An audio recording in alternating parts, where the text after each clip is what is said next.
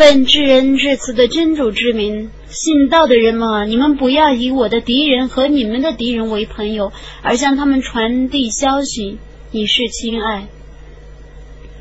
他们不信降临你们的真理，他们为你们信仰真主你们的主而将使者和你们驱逐出境。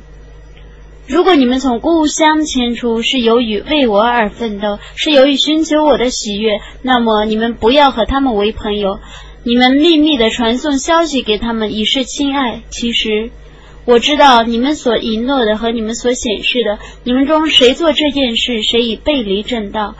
如果他们发现你们，他们就变成你们的敌人，他们杀害你们，辱骂你们，希望你们叛道。你们的亲戚和子孙对于你们绝无裨益，在复活日你们将被隔绝。真主是监察你们的行为的。伊布拉辛和他的教友是你们的好模范。当时他们曾对自己的宗族说：“我们对于你们和你们舍真主而崇拜的却是无干的。我们不承认你们，我们彼此间的仇恨永远存在，直到你们信仰真主。”但伊布拉辛对他父亲所说的话不可做你们的模范。他曾说：“我必定为你求饶，我不能为你抵御真主的一点刑罚。”他们曾说：“我们的主啊，我们只信托你，我们只皈依你，只有你是最后的归宿。我们的主啊，求你不要让不信道的人迫害我们。我们的主啊，求你赦宥我们，你却是万能的，却是治愈睿的。”伊布拉辛和他的教徒。对于你们希望会见真主和末日，却是好模范。背叛者无损于真主，因为真主却是无求的，却是可颂的。真主或许在你们和你们所仇视的人之间造化友谊。真主是全能的，却是至赦的，是至慈的。未曾为你们的宗教而为对你们作战，也未曾把你们从故乡驱逐出境者。真主并不禁止你们怜悯他们，公平待遇他们。真主却是喜爱公平者的。他只禁止你们结交曾为你们的宗教而为你们作战，曾把你们从故乡驱逐出境，曾协助别人驱逐你们的人。谁与他们结交，谁是不义者。